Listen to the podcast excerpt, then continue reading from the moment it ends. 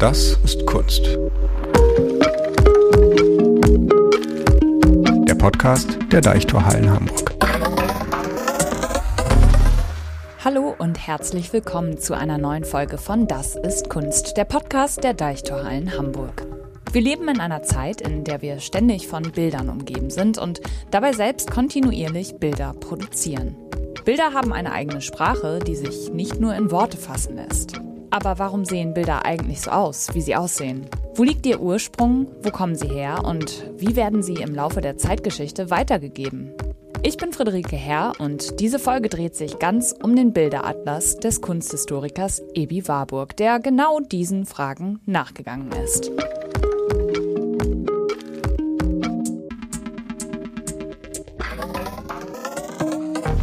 Der Bilderatlas Mnemosyne zählt zu den weltweit bedeutendsten kunsthistorischen Forschungsprojekten. In der Sammlung Falkenberg der Deichtorhallen Hamburg wird er auf 63 Tafeln in seiner final überlieferten Konstellation derzeit ausgestellt. Rekonstruiert haben ihn die Kuratoren Axel Heil und Roberto Oort. Ebi Warburgs Bilderatlas zeigt, wie Zeichen und Muster der Antike in der Renaissance und bis ins frühe 20. Jahrhundert nachwirken. Wie und in welcher Form erinnern wir uns und welche Motive sind dabei konstant geblieben? Ebi Warburgs Forschungsarbeit prägt bis heute das europäische Bildgedächtnis und unseren Umgang mit Bildern.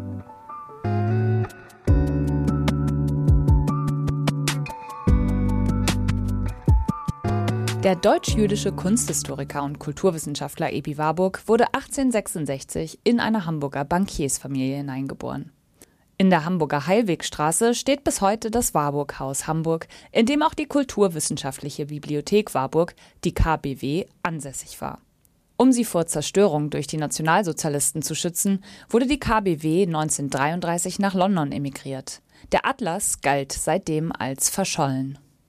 Über Warburgs ungewöhnlichen Weg in die Kunstgeschichte, sein Arbeitsumfeld, seine wissenschaftlichen Schwerpunkte und die heutige Bedeutung des Bilderatlas habe ich mit dem Kunsthistoriker Prof. Dr. Uwe Fleckner gesprochen. Er ist seit 2004 Professor für Kunstgeschichte an der Universität Hamburg und Leiter des Warburg-Hauses. Besonders wichtig für Warburgs Entwicklung ist eben schon seine Geburtsstadt, Hamburg. Ähm, als er 1866 geboren wurde, ähm, versteht sich Hamburg ja bereits als Tor zur Welt, auch wenn der Begriff erst später geprägt wird. Ähm, er wird geboren in ein jüdisches Elternhaus und das Bankhaus Warburg, das ja bis heute besteht, hat schon im 19. Jahrhundert eben weltumspannende Geschäfte. Das heißt, es gibt Geschäftskontakte bis in die USA, bis nach Japan. Und das prägt Warburg sehr.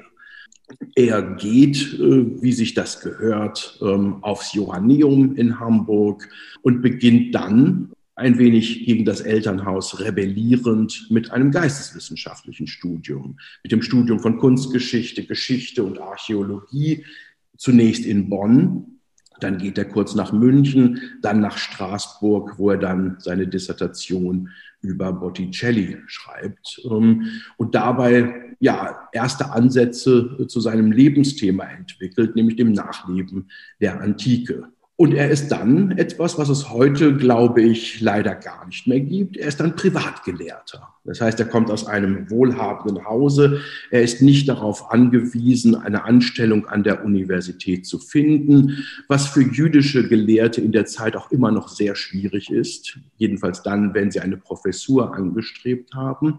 Aber ihm werden durchaus auch Professuren angeboten im Laufe seiner Karriere. Angebote, die er nicht annimmt, weil er weiß, dass er sozusagen aus eigener Kraft ähm, viel befreiter, äh, viel autonomer forschen kann. Und was er dann ja auch tut mit der Gründung seines eigenen Instituts, nämlich der Kulturwissenschaftlichen Bibliothek. Ebi Warburg rebellierte mit seinem Weg in den Geisteswissenschaften also ein Stück weit gegen den Werdegang, der ihm als Bankierssohn eigentlich vorgezeichnet war. Er verweigerte sich den Berufsplänen, die seine Familie für ihn hatte. Er ging schließlich so weit, seinem jüngeren Bruder Max das Erstgeborenenrecht anzubieten, das ihm erlaubte, in das Familienunternehmen einzutreten. Dafür musste Max ihm versprechen, alle Bücher zu kaufen, die er für seine Forschung brauchte. Ein Tauschhandel, der den Grundstein für die Bibliothek Warburgs legte. Ebi Warburg besaß also ausreichend finanzielle Unabhängigkeit, um sich seiner Forschung zu widmen und ein eigenes Umfeld außerhalb universitärer Strukturen aufzubauen. Beschäftigt man sich näher mit Ebi Warburg, tauchen zwei Namen immer wieder auf. Fritz Sachsel und Gertrud Bing.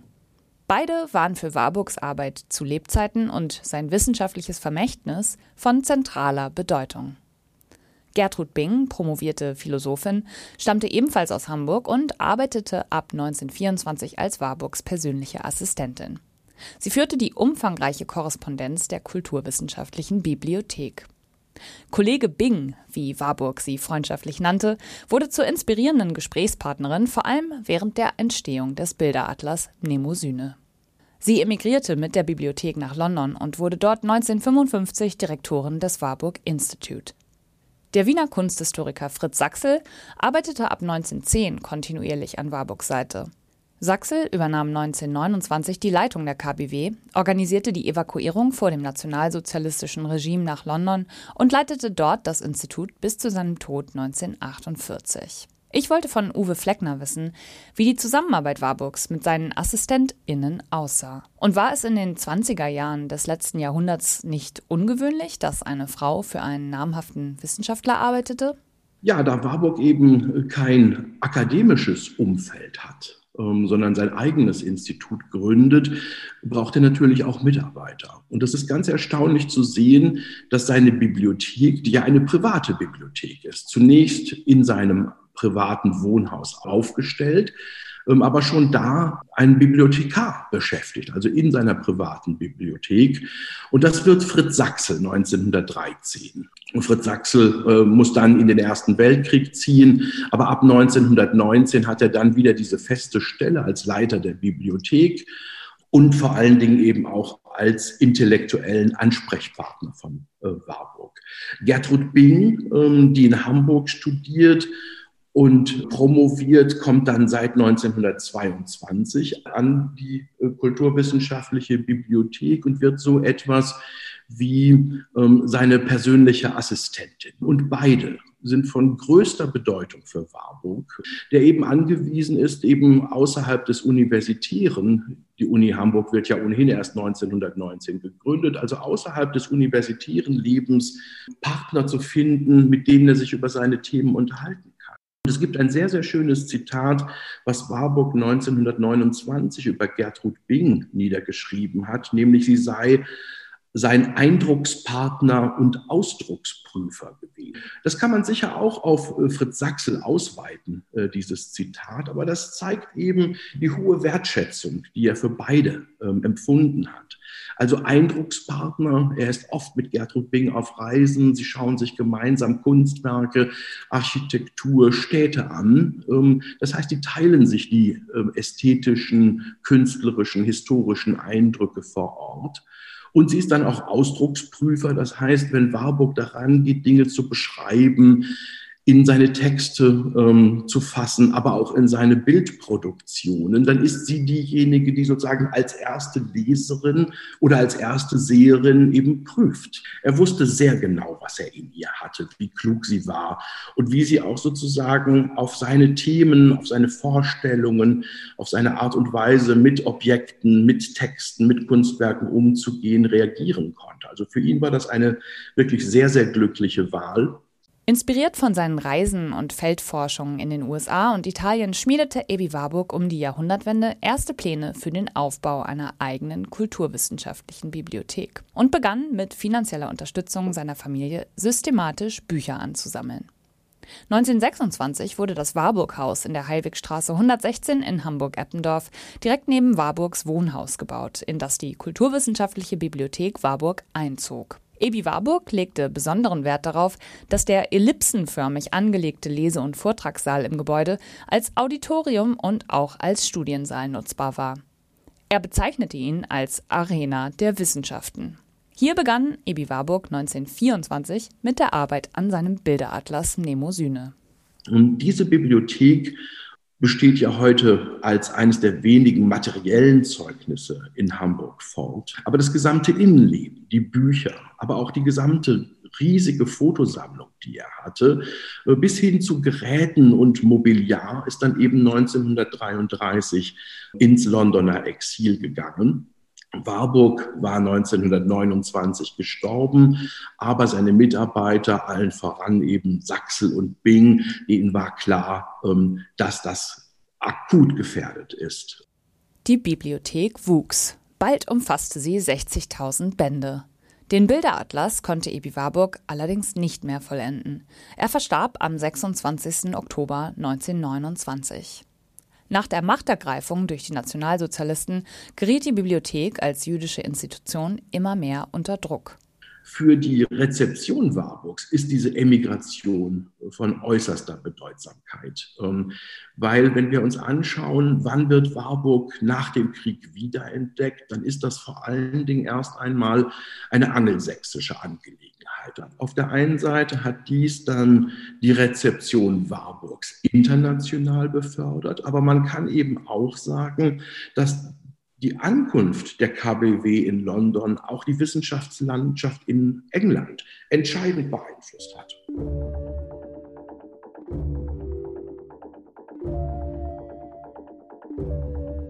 Heute gilt Ebi Warburg als einer der Pioniere der modernen Kunst- und Bildwissenschaft.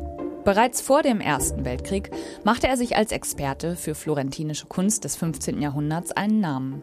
Sein Lebensthema, die Antike und deren Fortleben in der Renaissance, gipfelte schließlich im Bilderatlas Mnemosyne. Benannt nach der griechischen Göttin der Erinnerung war der Bilderatlas von Warburg als Buchprojekt gedacht. Er sollte als Erkenntnisinstrument dienen. Der Bilderatlas kreist um die Frage, wie die antike Bildwelt in den europäischen Kulturraum zurückkehrte und die mittelalterliche Welt in ein neues Zeitalter führte. In seinen letzten Lebensjahren konzentrierte Warburg sein gesamtes Wissen im Bilderatlas Mnemosyne, der in der letzten überlieferten Version aus dem Jahr 1929 knapp 1000 Abbildungen auf 63 Tafeln versammelte. Ich habe Uwe Fleckner gefragt, wie Warburg zu seinem Lebensthema gefunden hat und wie die Idee des Bilderatlas entstanden ist. Kunstgeschichte funktioniert ja nicht wie Naturwissenschaften, wo man sich vielleicht ein bestimmtes Vorhaben stellt als Problem. Kunstgeschichte entwickelt keine Impfstoffe. Kunstgeschichte geht, wenn sie jedenfalls dann, wenn sie gelingt und wenn sie gut ist, ja von bestimmten visuellen Beobachtungen aus. Und ich denke, wir können uns das durchaus so vorstellen, dass Warburg schon während seines Studiums feststellte, dass in die mittelalterliche Kunst zu einem Zeitpunkt, den wir heute vielleicht als Frührenaissance bezeichnen würden, bestimmte lebendige Motive in die tradierten mittelalterlichen Darstellungen einfließen. Und lebendig durchaus im doppelten Sinne. Also auf der einen Seite wirklich Bewegungsformen, auf der anderen Seite eben auch lebendig im Sinne einer emotionalen Lebendigkeit, einer Emotionalisierung bestimmter Darstellungen. Und Warburg stellt solche Motive fest, wenn er etwa in biblischen Szenen ähm, sehen kann, dass da auf einmal eine Nymphe mit dem, was er bewegtes Beiwerk nennt, also mit flatternden Gewändern in eine solche Szene wie fast wie ein Fremdkörper eindringt. Und das hat ihn fasziniert ähm, und da hatte er ein Problem. Er wollte dann wissen, wie kommt das eigentlich? Diese Themen, auch durchaus die Aufnahme antiker Motive in die Kunst des späten Mittelalters. Das sind ja nicht Dinge, die er zum ersten Mal entdeckt. Aber er beginnt damit, das Ganze methodisch auszuarbeiten und das Ganze zu verknüpfen mit Gedächtnistheorien, durchaus auch mit naturwissenschaftlichen Theorien, mit Psychologie, mit politischer Ikonografie. Er lernt, dass man aus der Konfrontation von Bildzeugnissen eine ganze Menge an Sachkenntnis ziehen kann, äh, wenn man diese Dinge äh, miteinander vergleicht. Und er entwickelt gleichzeitig eine sehr starke Sprachskepsis. Er stellt fest, dass bestimmte Dinge sprachlich nicht so günstig zu beschreiben beschreiben, nicht so gut darzulegen sind. Und er baut dann darauf, dass die Bilder diese Argumentation selbst entwickeln können. Auf den großen schwarzen Tafeln des Bilderatlas Mnemosyne ordnete Warburg fotografische Reproduktionen von Kunstwerken aus dem Nahen Osten, der europäischen Antike und der Renaissance neben zeitgenössischen Zeitungsausschnitten, Briefmarken und Werbeanzeigen an. Warburg wählte bewusst eine, wie er selbst sagte, mehrdimensionale oder polyphone Methode und bediente sich moderner Reproduktionstechniken. Er verwendete überwiegend Fotografien, aber auch Illustrationen aus Büchern oder Bildmappen, Originalgrafiken oder Zeitungsseiten und setzte sogar Briefmarken und Werbeprospekte ein, um auf dieser Grundlage ein Instrument der Erkenntnis zu entwickeln. Dabei überschritt er immer wieder die Grenzen zwischen Kunstgeschichte, Philosophie und auch Anthropologie. Diese detailreiche und akribische Methode der Zusammenstellung von Bildern lässt die collagenhaften Tafeln selbst wie Kunstwerke aussehen. Das ist aber eigentlich nur ein ästhetischer Nebeneffekt. Und der Bilderatlas Mnemosyne sollte nicht als Kunstwerk missverstanden werden, wie mir Uwe Fleckner erklärte. Warburg hat immer sozusagen den sprachlichen Kommentar gewollt. Er hat ihn in den wenigsten Fällen schreiben können, aber er hatte es sich vorgenommen. Und das führt natürlich auch dazu, dass wir das Ganze für sehr assoziativ, für ein wildes Denken halten, vielleicht auch für ein unpräzises Denken. Wenn man sich die einzelnen Tafeln anschaut, stellt man fest, mit welcher Präzision solche Bildvergleiche, Bildinszenierungen vorgenommen wurden. Und Warburg hat das auch wieder als ein sehr lebendiges Vorgehen empfunden.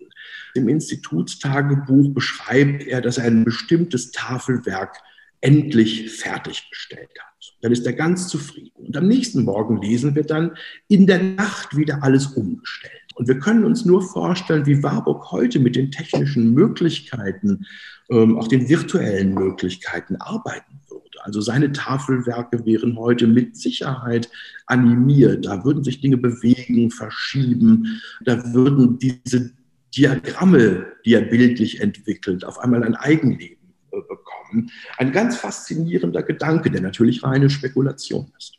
Die Tafeln des Bilderatlas Mnemosyne waren für Ebi Warburg ein Arbeitsinstrument und ein lebendiges Forschungsprojekt, das sich im Entstehungsprozess immer wieder verändern konnte.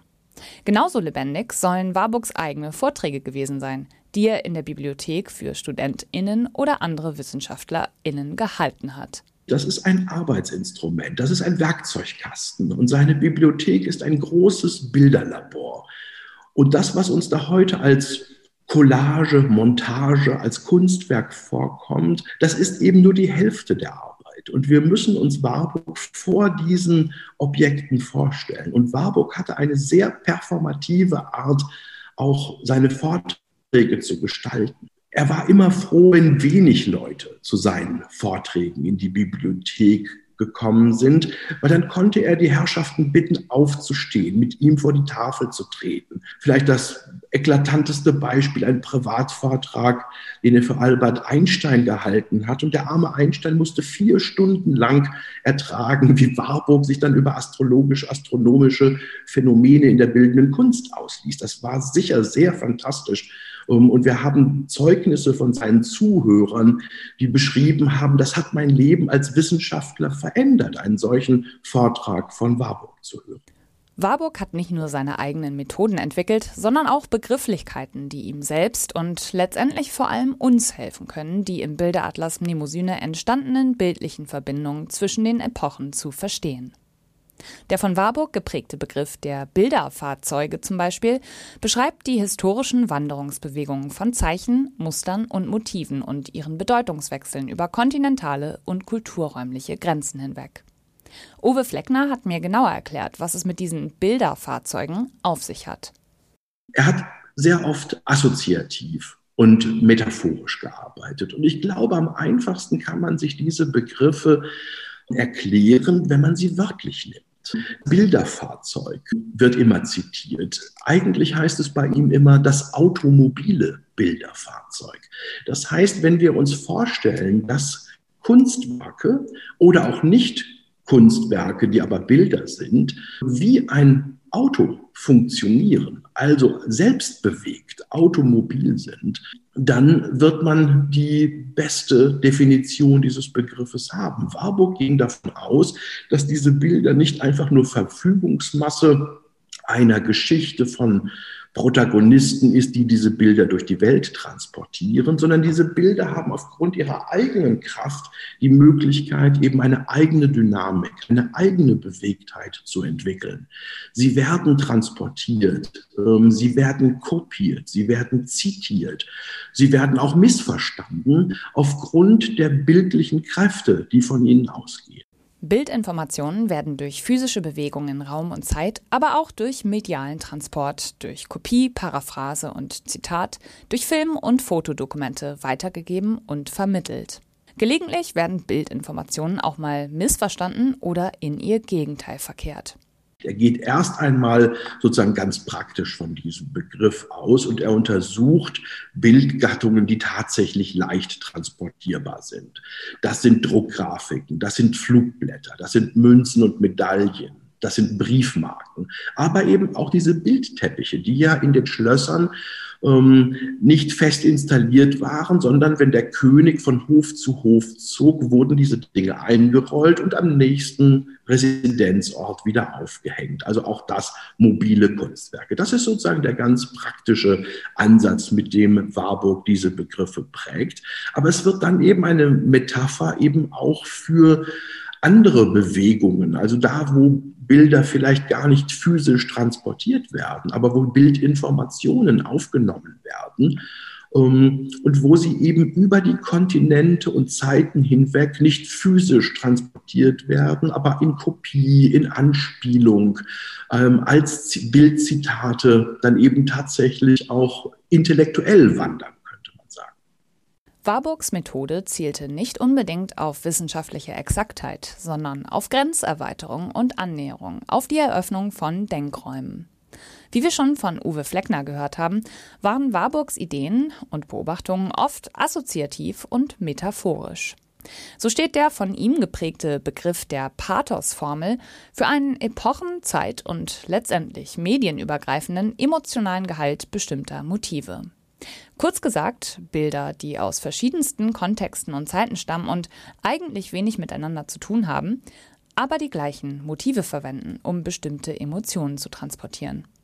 Uwe Fleckner erklärte mir die Pathos-Formel im Sinne Warburgs anhand der Fotografie einer Golfspielerin aus den 1920er Jahren, die sich auf einer der letzten Tafeln des Bilderatlas befindet. Und bei Pathos-Formel ist es ganz ähnlich. Pathos, Leidenschaft, ähm, wird sozusagen formelhaft geprägt. Das heißt, es gibt sozusagen bestimmte Bildprägungen schon seit der Antike, in denen Leidenschaften, Emotionen ihren Niederschlag finden und die sozusagen der Künstler, aber auch jeder von uns äh, nicht neu erfinden muss, sondern die wir unwillkürlich aufgrund dieser Prägeeigenschaften verstehen. Das vielleicht berühmteste ähm, Beispiel ist die berühmte Golfspielerin auf einer der Nemosyner Atlas-Tafeln. Warburg äh, findet in einer Tageszeitung die Fotografie einer Golfspielerin und setzt sie in seinen Atlas. Und man fragt sich, was, was soll das? Natürlich weiß diese Golfspielerin nicht, dass sie ganz ähnlich aussieht wie eine antike Menade. Das ist ja völlig klar. Und auch der Fotograf denkt nicht an Antike, wenn er diese Aufnahme vornimmt. Aber in der Tat, wenn man sich Aufnahmen von Golfspielerinnen anschaut, wird man feststellen, es ist immer der gleiche Augenblick, der fotografiert wird. Nämlich immer der Augenblick, Warburg würde vielleicht sagen, der höchster Erregung, nämlich dann, wenn der Golfschläger sozusagen am Zenit der Bewegung Warburgs Überlegung ist nun, hier prägt sich sozusagen eine Erregung ähm, im Bild ein, die es eben in der bildenden Kunst, beispielsweise bei Menaden, ähm, wenn sie mit ähm, erhobenem Stock auf den armen Orpheus einschlagen, eben in die bildende Kunst, etwa bei Dürer eingegangen ist. Auf den letzten drei Tafeln des Bilderatlas Mnemosyne wendet Warburg sich dem Nachleben der Antike in seiner Gegenwart zu. Diese Tafeln durchbrechen die Konventionen der Kunstgeschichte vielleicht am deutlichsten. Warburg konfrontiert Artefakte und Kunstwerke aus mehr als 2000 Jahren mit Bildern aus seiner zeitgenössischen Medienwelt. Werbung, Reiseprospekte, Briefmarken, Postkarten und Pressefotos. Wieder wird deutlich, wie unkonventionell und interdisziplinär Warburgs Ansatz war. Im Gegensatz zu einigen seiner ZeitgenossInnen dachte Warburg schon früh interdisziplinär und Zwischenfachgebieten wie der Kunstgeschichte, Geschichtswissenschaft, Theologie oder auch Ethnologie. Schon 1885-86 reiste er zu den Pueblo in New Mexico und den Hopi nach Arizona im Südwesten der USA, um ihre Kultur zu studieren. Warburgs Erlebnisse dort prägten seinen Begriff von Kultur entscheidend. Wenn er sich gegen das Grenzwächtertum in der Kunstgeschichte ausspricht, dann ist das eben vor allen Dingen ein Hinweis darauf, dass er eben die Kunstgeschichte schon ganz grundsätzlich als eine interdisziplinäre Sache betrachtet hat. Das heißt, ihm ist ganz klar, dass er die Kunstwerke, die ihn interessiert haben, eben nur verstehen kann, wenn Disziplinen wie Religionsgeschichte, Philosophiegeschichte, die Geschichte von Astronomie und Astrologie, Psychologie, Naturwissenschaften, wenn all diese Dinge eben mit berücksichtigt werden beim Verständnis der Kunstwerke. Das ist für ihn entscheidend wichtig. Und das ist natürlich auch etwas, was ihn eben auszeichnet, eben weil er nicht in akademischen Grenzen hat denken müssen. Was er tut, ist, dass er sozusagen Bilder, die nicht eigentlich Kunstwerke sind, auf den Sockel der Kunst hebt. Das, was er sozusagen an Bildern schätzt, eben die Kraft, bestimmte Phänomene, äh, die sich der Mensch sozusagen anders nicht erklären kann, zu Kunstwerken, zu Bildern zu machen, das ist ja die höchste Wertschätzung, die man einem Bild überhaupt entgegenbringen kann. Er hat einen ganz euphorischen Begriff des Bildes. Warburgs interdisziplinärer Umgang und seine wissenschaftlichen Auseinandersetzungen mit Bildern, die nicht als Kunstwerk im Sinne des Faches galten, machten ihn zu einem Vorläufer der Bildforschung in den heutigen Kultur- und Medienwissenschaften, meint Uwe Fleckner. Ja, seine Aktualität liegt zu einem Teil sicher darin, dass wir heutzutage ja selbst solchen Bilderfluten mehr und mehr ausgesetzt sind. Es vergeht ja keine Minute, wo wir nicht auf Bilder schauen.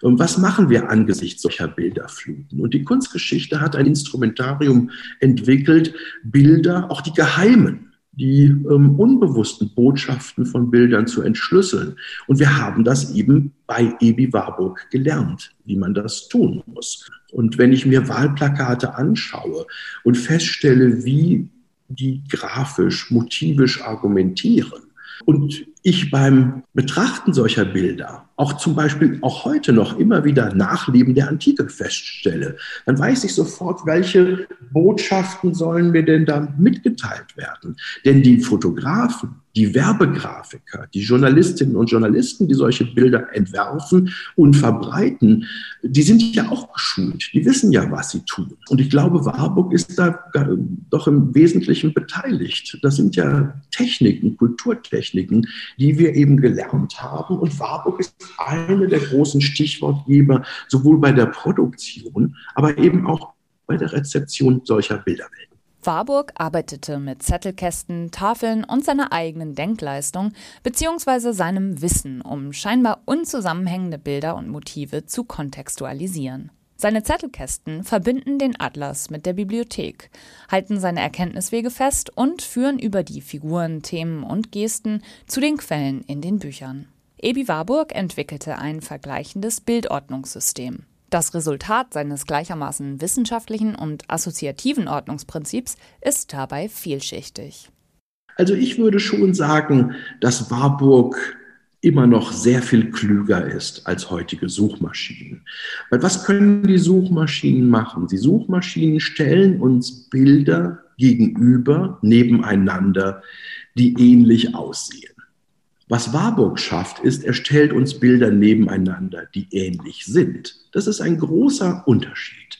Und wenn ich mir zum Beispiel in seinen Bildtafeln, im Nemosyne-Atlas und in anderen Projekten äh, die Bilder anschaue, dann stelle ich ja fest, sie sind ja gar nicht immer ähnlich. Also oberflächlich ähnlich, aber es gibt eben eine gewisse, eine gewisse Substanz, die diese Bilder miteinander teilen.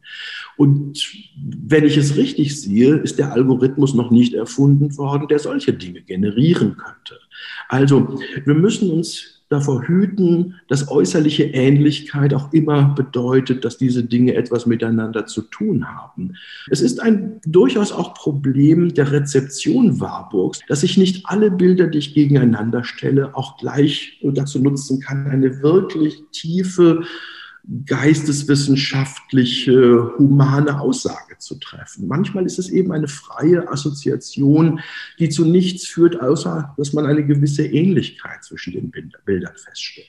Also ich glaube, da ist Warburg wirklich immer noch klüger als Google und Co. Ebi Warburg entwickelte Kulturtechniken, die auch in der Gegenwart in einer von visuellen Medien bestimmten Welt Inspiration und neue Erkenntnisse bringen können. Sein Ansatz kann Inspiration für die visuell und digital dominierte Welt von heute sein. Doch gegenüber den Suchmaschinen im Netz hat Warburgs Bilderatlas einen entscheidenden Vorteil. Die Bildersuche im Internet setzt voraus, dass ich weiß, wonach ich suche. Sie führt auf ganz bestimmte, viel nachgefragte Aspekte. Die Bildarchive von Google und Co sind vielleicht größer als Warburgs Bibliothek, aber eine komplexe innere Struktur wie die der Bildkonstellationen von Ebi Warburg aus dem frühen 20. Jahrhundert können sie nicht abbilden.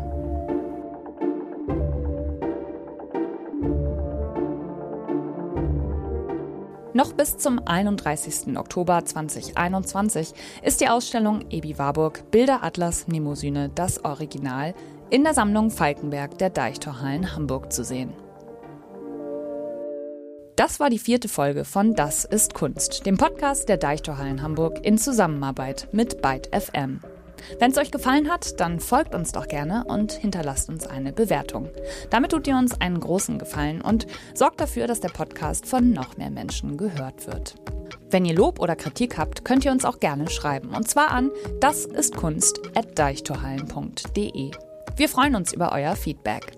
Ich bin Friederike Herr und sage Tschüss. Wenn ihr mögt, bis zum nächsten Mal.